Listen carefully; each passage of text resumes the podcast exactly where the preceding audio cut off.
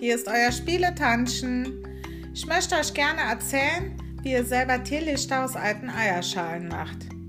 Dafür braucht ihr Kerzenreste, Eierschalen und Baumwollgarn für den Docht. Die Eierschalen wascht ihr vorsichtig mit Wasser aus und stellt sie in einen Eierkarton, damit sie feststehen. Nun schmelzt ihr in einer Metallschüssel die Kerzenreste. Dann nehmt ihr euren Baumwollfaden und taucht ihn kurz in das flüssige Wachs und lasst ihn abkühlen. Jetzt schüttet ihr das flüssige Wachs in die Eierschalen.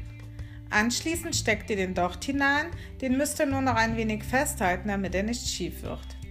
Nun lasst ihr alles auskühlen und wenn ihr Lust habt, könnt ihr die Schalen noch gerne anmalen. Ich wünsche euch viel Spaß dabei und wenn euch der Podcast gefällt, teilt ihn gerne. Tschüss!